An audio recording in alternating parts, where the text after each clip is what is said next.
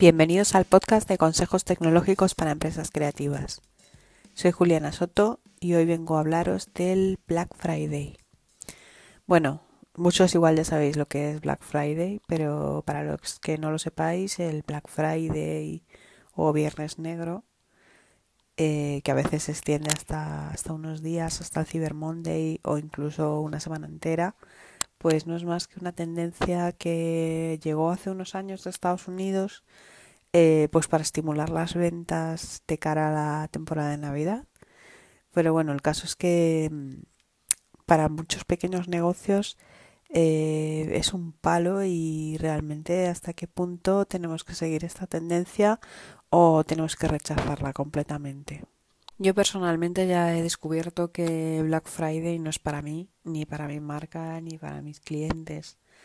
Pero bueno, también hay quien dice que ese día los pequeños comercios tenemos que destacar un poco, que tenemos que ser una alternativa de consumo en un día de, de demasiadas compras, pero yo la verdad es que ya no lo comparto, no comparto esa filosofía porque me he dado cuenta que, que la gente que realmente rechaza Black Friday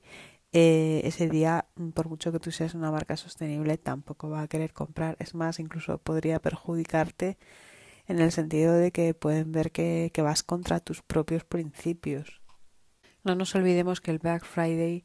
eh, realmente tiene mucho que ver con la destrucción de nuestro planeta. Eh, por ejemplo, en mi sector, el, sector de la moda, es el segundo más contaminante de, de, del mundo. Y bueno, a raíz de esto, asociaciones como Ecologistas en Acción proponen el día sin compras, que coincide claramente con el Black Friday. Luego hay otras campañas que también coinciden con ese día, eh, como la de Slow Fashion Next y otras también como, como la que tiene Greenpeace. Entonces, es bueno que como pequeñas marcas nos unamos a, a estas campañas y, y utilicemos este día como para concienciar eh, a los consumidores de realmente qué significa eh, esas acciones y, y cómo realmente reflexionen sobre, sobre cuáles son sus hábitos de consumo y cómo debemos actuar. Tampoco es obligatorio que como pequeñas marcas hagamos algo especial eh, en la semana del Black Friday, pero bueno, también hay que verlo como una oportunidad para, para hacer un poco de ruido, para, para concienciar un poco y, y, comunicar nuestros valores a nuestros clientes y que entiendan cuál es nuestra forma de trabajar y nuestra filosofía. Otra opción que tenemos es no hacer nada, no hacer ningún tipo de oferta ni nada, actuar como siempre. Realmente los clientes que compran artesanía o que compran a pequeños comercios y buscan cosas personalizadas y así eh, lo van a valorar tenga el precio que tenga, lo van a comprar tenga el precio que tenga. No se van a esperar al día de, de super rebajas o el día de super, super ventas que todo el mundo vende. Bueno, si finalmente queremos hacer algún descuento en nuestra tienda y tenemos WordPress con WooCommerce, como siempre os recomiendo,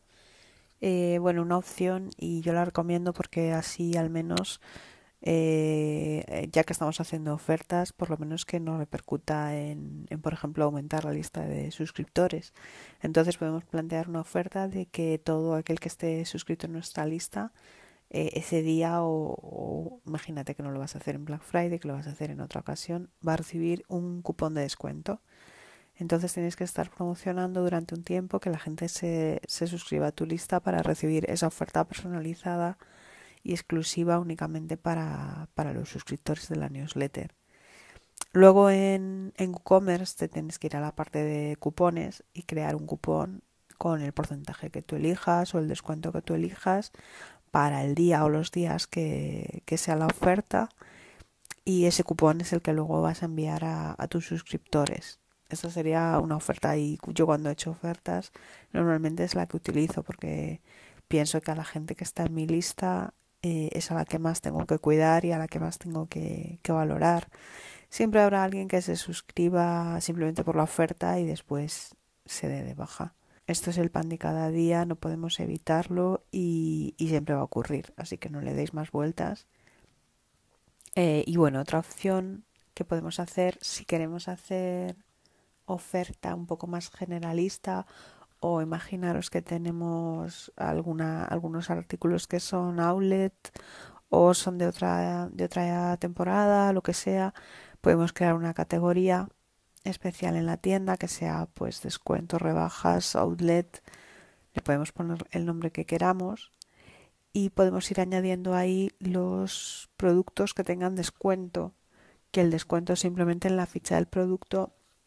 tenemos el campo de eh, precio rebajado. Entonces aparecerá en, en nuestra tienda WordPress el precio actual, o sea, el precio original tachado o con la opción que tenga vuestra plantilla y por otro lado el precio rebajado. Esto lo podemos poner eh, para que se ponga, o sea, así tal cual, o lo podemos programar para que aparezca la rebaja en un día concreto o en un rango de días concretos. Mm, al lado de, la casilla de, de precio rebajado podemos seleccionar eh, de qué fecha a qué fecha se va a aplicar el descuento o, o simplemente seleccionar un día y esto guardando todas las opciones del producto va a quedar configurado, con lo cual es súper cómodo. Lo único que tendremos que hacer es que si queremos tener esa categoría especial de productos en descuento, añadirlo a esa categoría. Pero si no lo queremos añadir a, a ninguna categoría, pues bueno, va a quedar en su categoría habitual. Ya esto como vosotros os queráis organizar. Y bueno, de este tema de descuentos, rebajas, Black Fridays y demás,